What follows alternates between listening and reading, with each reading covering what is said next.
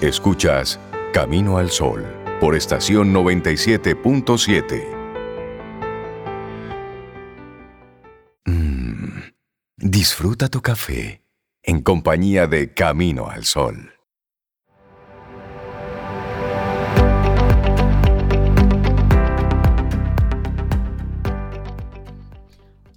Una frase de Oprah Winfrey te compartimos en este momento y ella dice, donde no hay lucha, no hay fuerza. Pareciera rara esa frase, pero ubícate en la mariposa. La mariposa nace luchando y de esa lucha es la fuerza de su vida, de sus alas.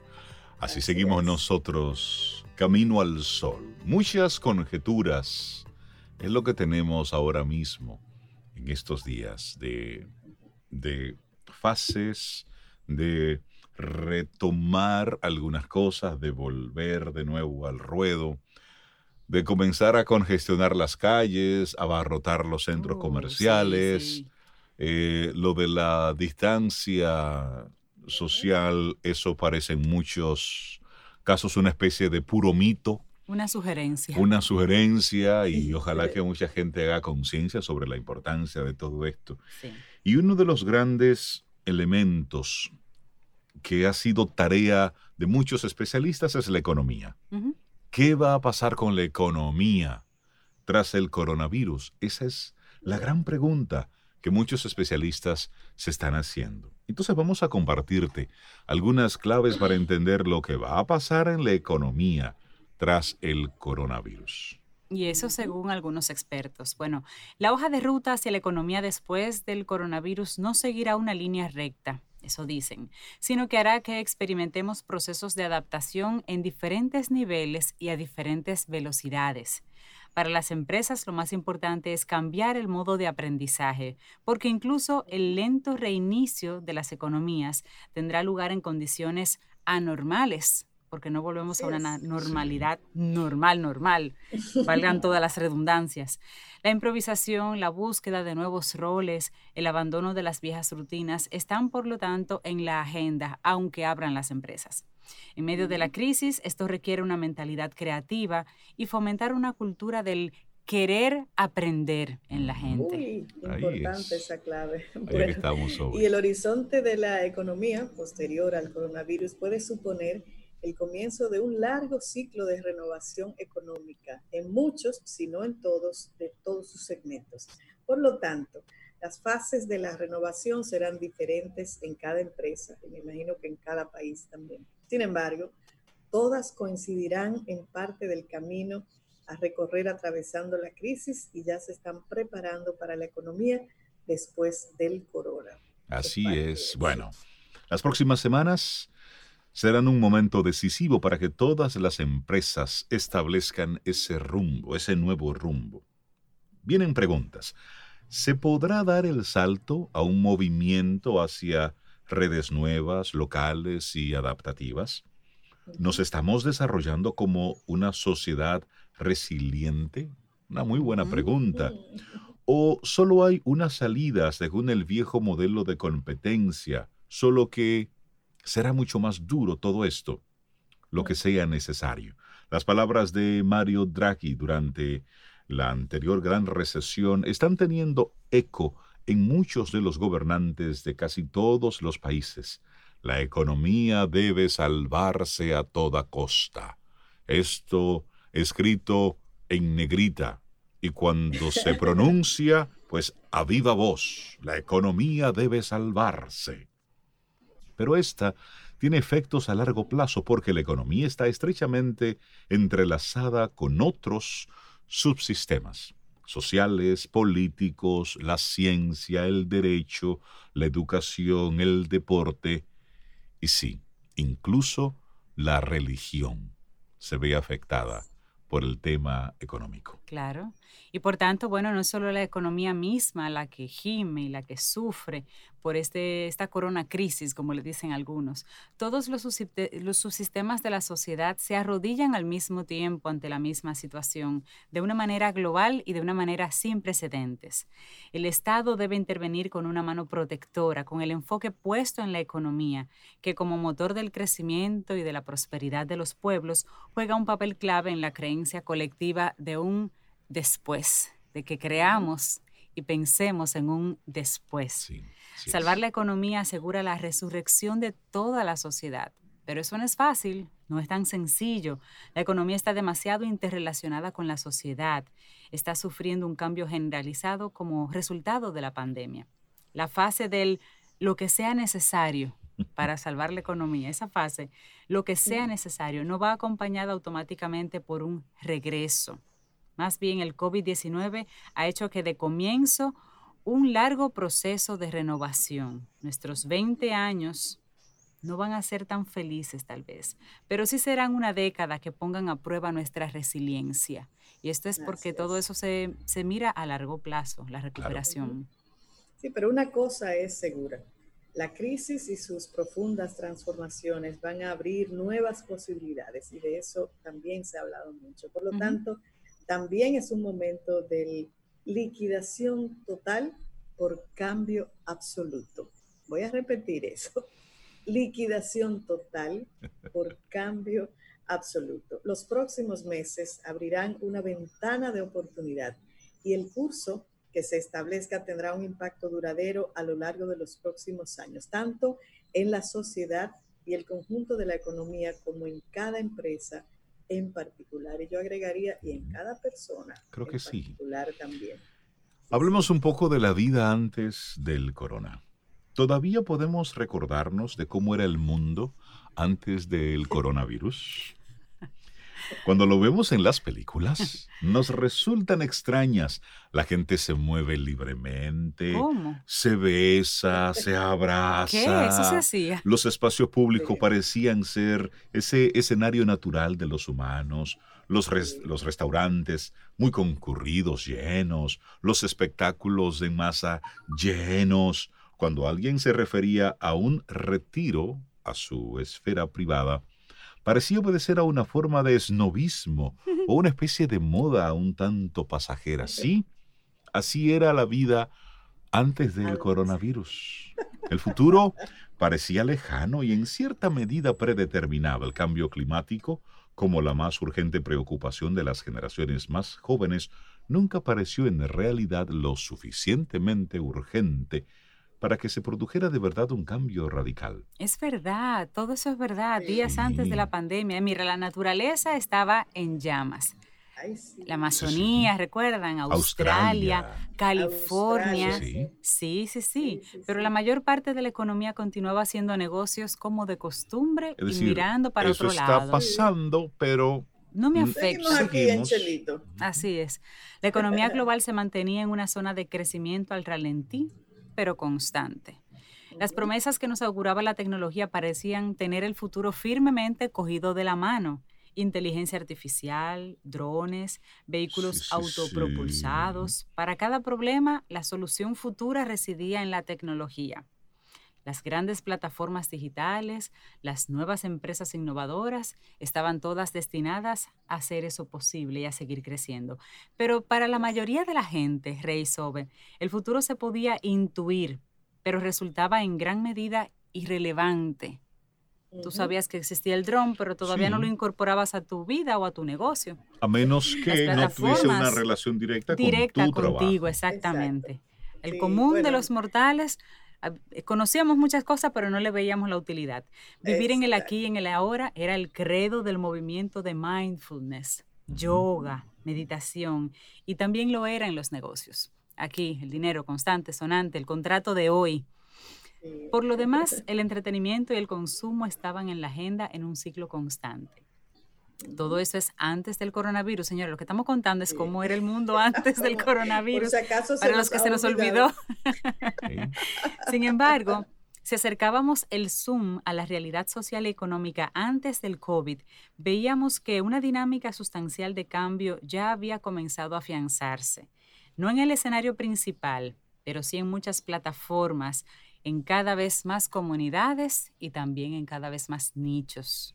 Así es. En la estela de las protestas del movimiento climático, principios como la economía circular han ido ganándose el respeto. La creciente cultura del nosotros de la sociedad ha hecho que las empresas sociales florecieran y la actitud egoísta del consumo de lujo pareciera vieja.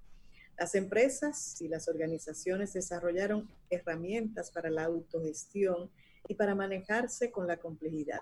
La tecnología se desarrolló cada vez más en proyectos colaborativos con el objetivo de beneficiar a la comunidad. La gente y las organizaciones buscaban objetivos para crear valor sostenible para todos. Las semillas sociales para una nueva y diferente comprensión del crecimiento ya estaban siendo desarrolladas. Así es. Y hay una palabra. Es posible que no la hayamos escuchado mucho, pero es una realidad con la corona crisis. Nuestro mundo ahora está experimentando no solo el tan citado proceso de desaceleración, o en otros casos, una parada brusca antes del choque, sino sobre todo una gigantesca deconstrucción de la vida cotidiana, con todos los efectos económicos. Se ha vuelto más visible lo que mantiene unido al mundo y lo que no. ¿Qué fortalezas teníamos? Y también cuáles debilidades, y esto es esencial reconocerlo, pero no para un futuro pensando como continuación, porque hay, no hay una vuelta atrás en este mundo. El parón mundial ha desencadenado desarrollos que no van a ser reversibles. La nostalgia puede ser un asunto privado, pero no un programa funcional para el futuro. Por lo tanto, el nuevo lema será, deja que se vaya. Deja que se vaya, deja que el mundo antes de la pandemia se vaya, suéltalo, porque su continuación ya no es nuestro futuro. Así es. Y les voy a hacer una pregunta. Ustedes nos han preguntado, ¿por qué el futuro imaginado en las películas y las novelas nunca coincidía con la realidad cuando llegaba esa época que reflejaba la película. Por ejemplo. Siempre he dicho, la película tiene mensajes. 2012. Se va a acabar el mundo, el calendario ah, maya y todo. no se acabó el mundo. 2019, las ciudades descritas en Blade Runner, otra película, eran así. Y mucho menos que la sociedad descrita por Orwell en 1984 se asemeja todavía a la realidad. Nunca coincidía la, bueno, realmente yo recuerdo que decían eh, los, eh, los muñequitos estos, los Jetsons, en el 2025, no, que en el año 2000, en el año 2000 ya los carros iban a estar volando y yo calculando, chiquita, yo en el 2000 voy a tener 25, voy a tener licencia y mi carro va a volar. El 2000 va lejos y los carros todavía. Todavía no vuelan. todavía no hay un dealer aquí que te muestre los carros que vuelan, así que. Pero ni siquiera la película de Steven Soderbergh, Contagio, sobre contagio, ¿te acuerdas? Ha acertado al 100% con lo que hemos vivido o estamos viviendo todavía. Y por eso la, la reflexión sobre las películas y la realidad. Mira, y, sin embargo, eh, para tener una visión holística, de qué podemos esperar del futuro inmediato y qué soluciones se deberían plantear para que salgamos lo más airosos posible de la crisis económica causada por la pandemia. Hemos querido pulsar la opinión de algunos de los, hay algunas opiniones ahí de unos eh, directivos que hablan sobre algunas empresas y todo lo que ha empezado a suceder o que están haciendo para ver cómo salimos de esta de esta pandemia y esta corona crisis. Vamos a ver cómo, cómo vamos a ir saliendo. Ya hay medidas que se han estado tomando eh, en nuestro país. Ya estamos en la fase 2, ¿no? Fase 2. Ya hay algunos establecimientos que están, que están abriendo. Y, y sí, como dice este artículo, el impacto en la economía que como bien dice, impacta además en todos los escenarios. A todos los escenarios no, no creo y ojalá que no nos permita volver totalmente a, a cómo vivíamos antes. Mira, el año pasado recuerdo una conversación que tenía, que tenía con una amiga y yo le decía a ella, mira, yo tengo la sensación o la impresión de estar llegando al fin de algo. Y ella me decía, ¿cómo así, Rey? Y yo le decía, sí, yo tengo esa, no sabía cómo explicarlo, tengo como el feeling, la sensación de que esta locura en la que estamos todos involucrados debe llegar a, su fin en algún momento, porque esto no es sostenible. Y yo sentía que algo iba a suceder, porque si ponemos esto en, en el caso de República Dominicana, un tránsito imposible. Es decir, de ir del punto A al punto B era una locura. Pero luego, en nuestras agendas, cada uno de nosotros tenía una agenda extremadamente copada, llena de actividades, más relacionadas con la parte profesional. Eh, el que tenía un solo trabajo, de repente era hasta un privilegiado. O mal visto. Y tú solamente trabajas. Exactamente. Es decir, todos involucrados en varias actividades profesionales conectadas con partes educativas. Es decir, también aprendiendo otras habilidades para ser más productivos. Entonces, ah, más un emprendimiento. Es decir, tú dices, pero, pero llegará un momento en que esta carrera loca nos está desbocando. Y de una forma u otra frenamos. Y de esa locura todos tuvimos que detenernos.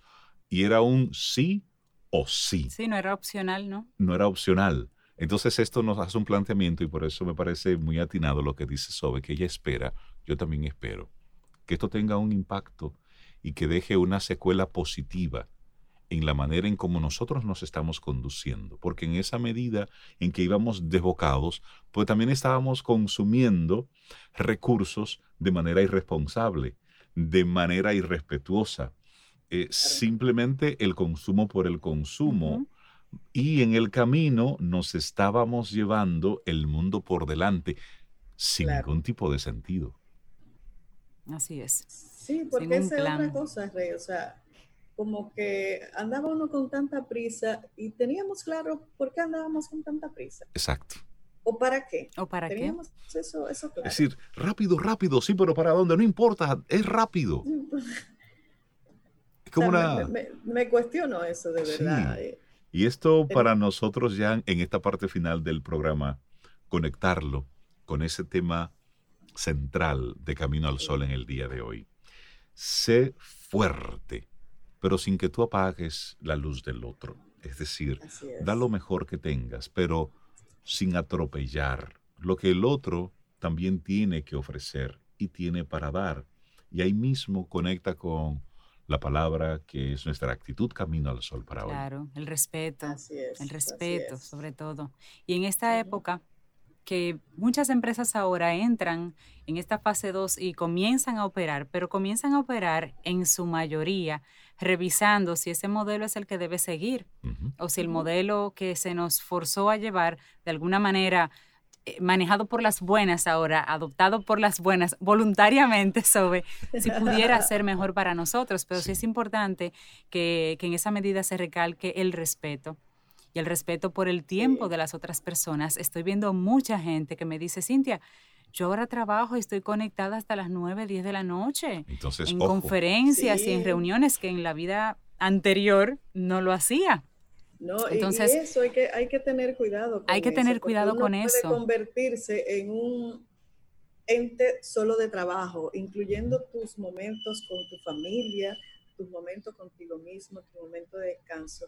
Eh, involucrar trabajo ahí. Y eso no es sano, hay que mantener el balance. El trabajo es en la semana y tiene un horario, que tú un día te pases y trabajes hasta las 9, 10, pero eso es un momento. que usted quiera, pero que eso no sea la normalidad o la nueva normalidad. Hay que planificarse, como han hablado muchos expertos colaboradores nuestros acá, planificarse y dedicar el tiempo requerido para cada una eh, de, tu vida, cada uno de los aspectos de tu vida. Y no, no, no mezclar, porque eso pudiera ir en detrimento de nuestra salud física, emocional y mental. Y al final, ¿para qué todo esto? ¿Para qué? Al final, ¿para qué esta locura? ¿Para qué esta, esta carrera? ¿De qué estamos corriendo? ¿Hacia dónde estamos corriendo? Y con ese pensamiento llegamos al final de nuestro programa Camino al Sol por este hermosísimo día